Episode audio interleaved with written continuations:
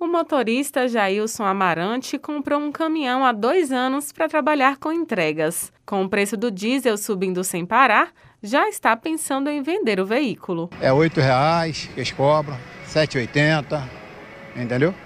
E tá difícil trabalhar com o caminhão. A situação também está difícil para a dona de casa Marinalva Souza.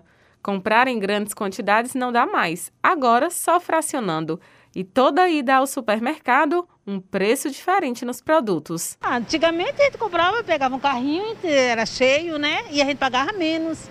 Hoje a gente pega uma cestinha dessa, você vai olhar, quando chega no caixa dá 100, cento e poucos reais. Às vezes a gente tem que tirar alguma coisa para deixar, né? Porque não dá para levar tudo, o dinheiro não dá. Jailton e Dona Marinalva não se conhecem, mas estão ligados por uma realidade.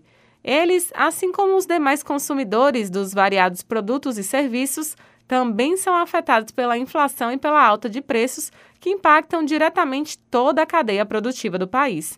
É um efeito dominó. Segundo especialistas, a pandemia de Covid-19 contribuiu para o brasileiro chegar a essa situação, mas pouco perto de outros fatores.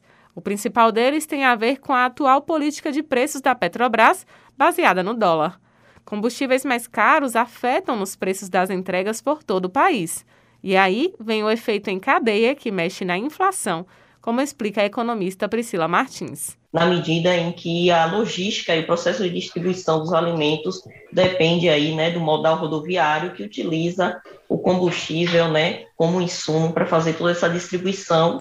Decisões internas que atingem em cheio o bolso do consumidor que cada vez mais perde o poder de compra.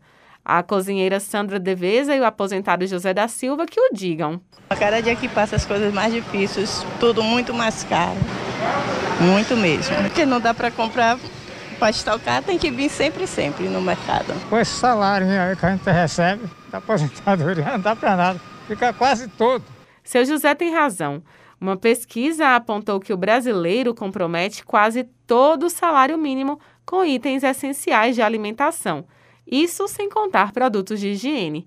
A coordenadora do Diese Bahia, Ana Georgina, afirma que em Salvador a cesta básica seguiu em alta. Em abril, a cesta básica continuou apresentando comportamento de alta em Salvador. Esse comportamento é resultado na elevação do preço de 10 dos 12 produtos que são pesquisados. Só a banana e a carne bovina apresentaram redução de preço. Para tentar economizar, a cozinheira de Irlane Lisboa está gastando o solado do chinelo. Frutas, legumes e verduras só na feira. A economia chega de 30% a 35% e sem contar a qualidade. A qualidade na feira é bem melhor. São muitos os ingredientes que têm feito os preços subirem.